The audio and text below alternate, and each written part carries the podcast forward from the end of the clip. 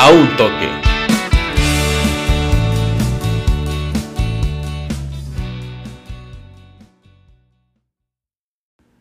La vida pasa y en teoría todo se empieza a esclarecer cuando encuentras el lugar de tu vida. ¿Qué tal amigos? Yo soy Gilberto Galván. Bienvenidos a la segunda temporada de su podcast de preferencia Un Toque.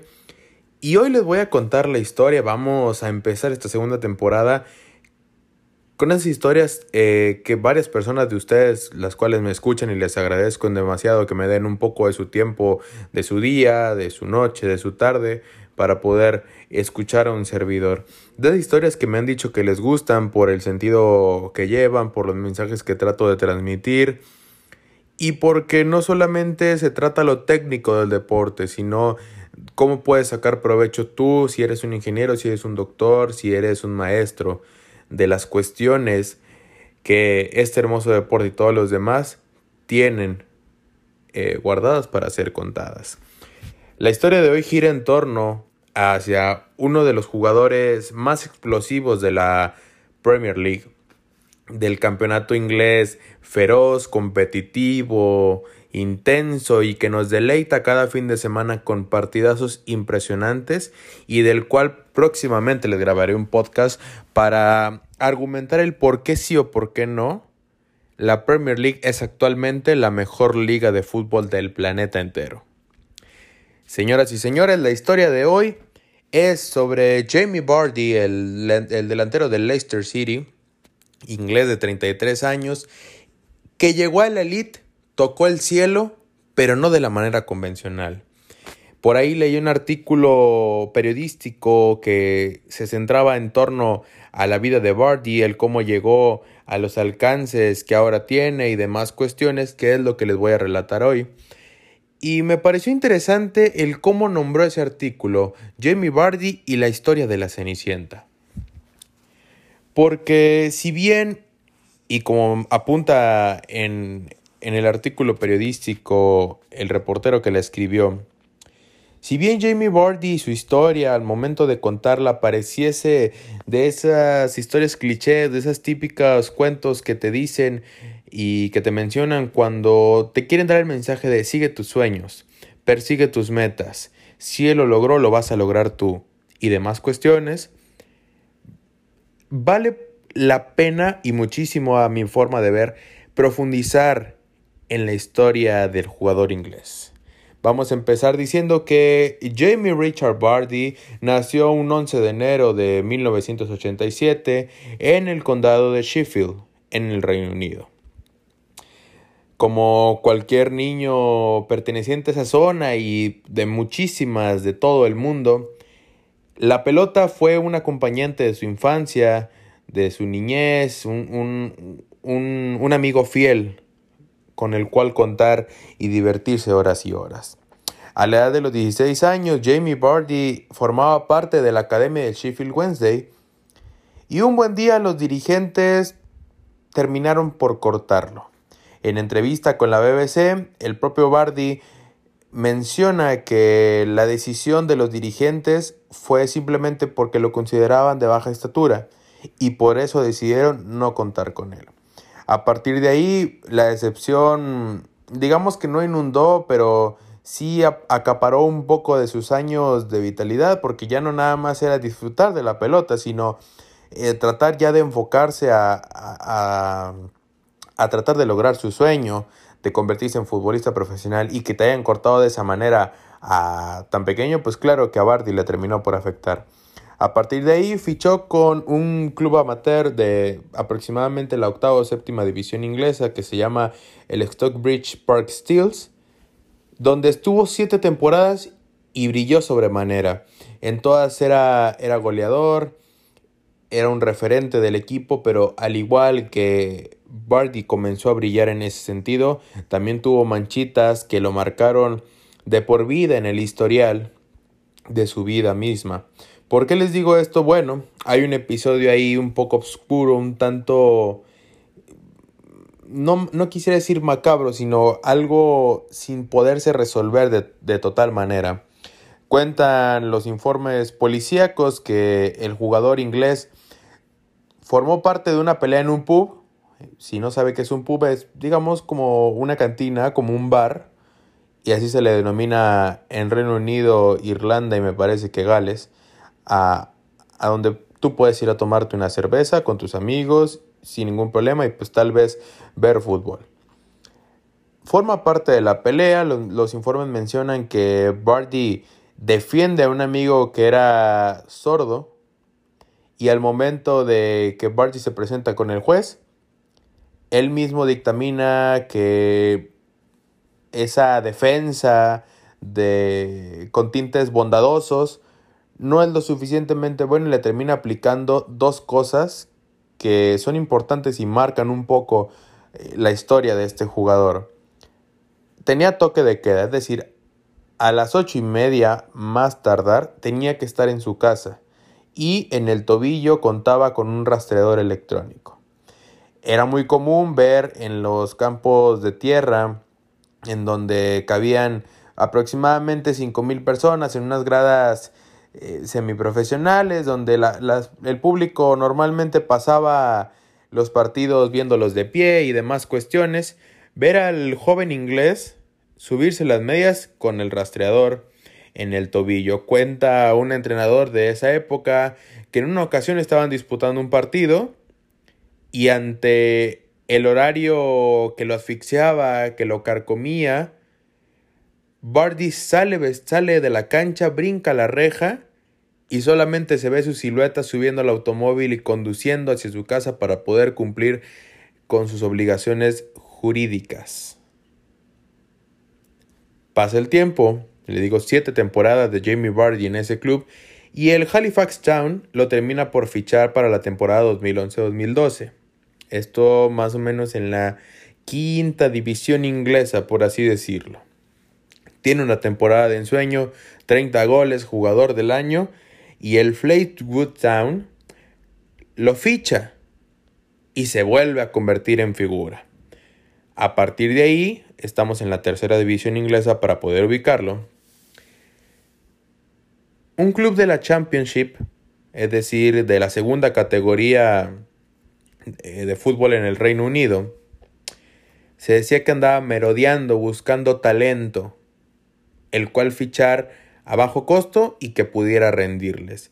La Championship, para darle un poquito de contexto, es, eh, la, eh, le repito, la segunda división de Inglaterra, pero es una de las ligas más competitivas del mundo.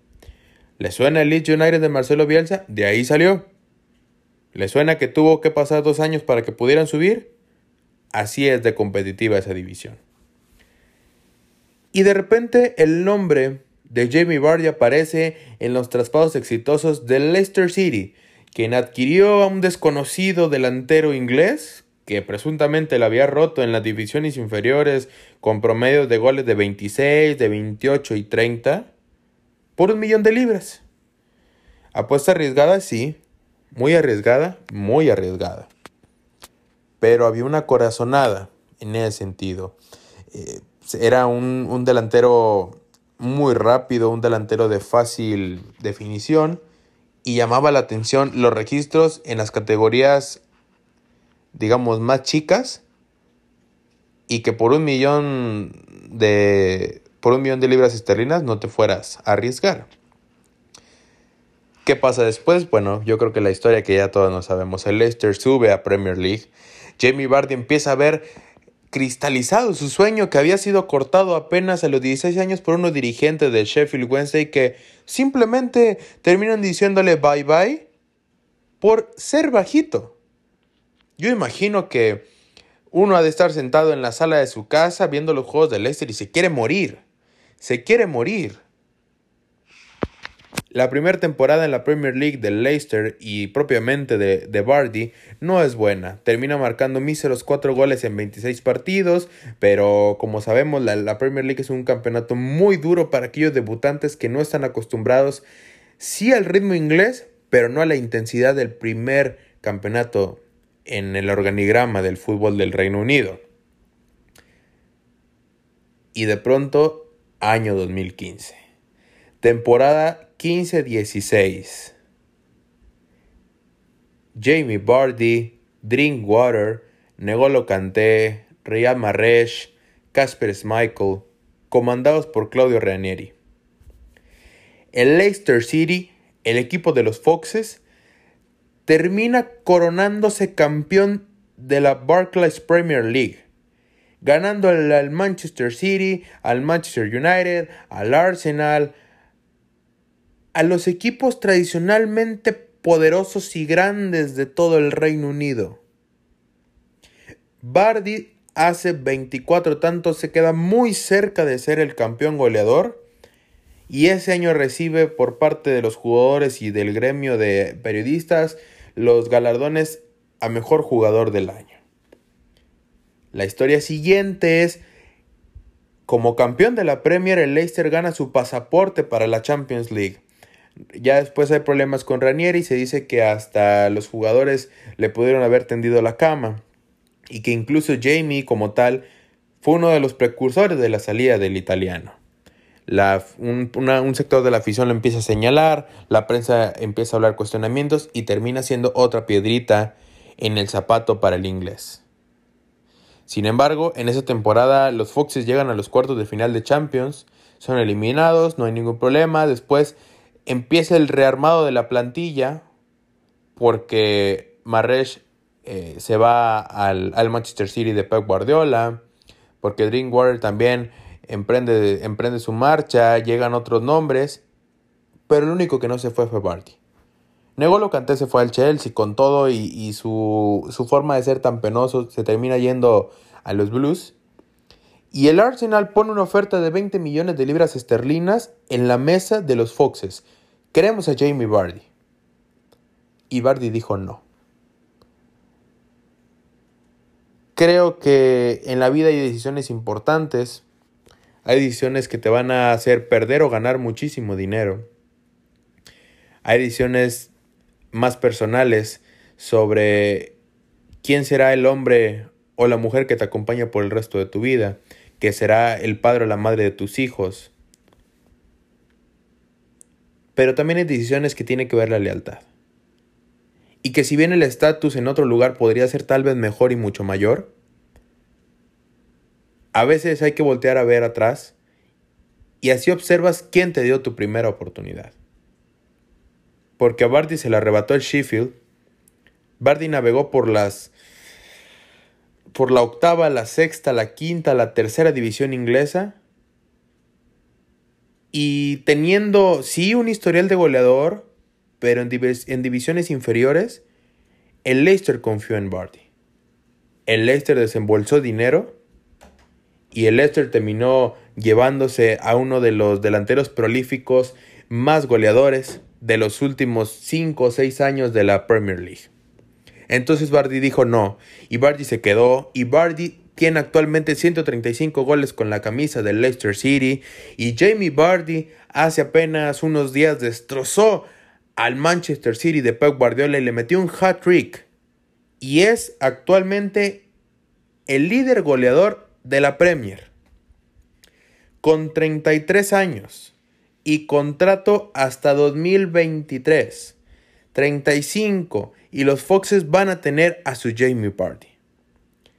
El tipo poco convencional, el tipo que no va al gimnasio, el tipo que tiene una cámara criogénica para poder recuperar todo el esfuerzo que hace, el tipo que según estudios bebe aproximadamente en un día de partido 3 Red Bull, un expreso doble y desayuna un omelette de jamón y queso, porque eso es lo que hace que corra tanto.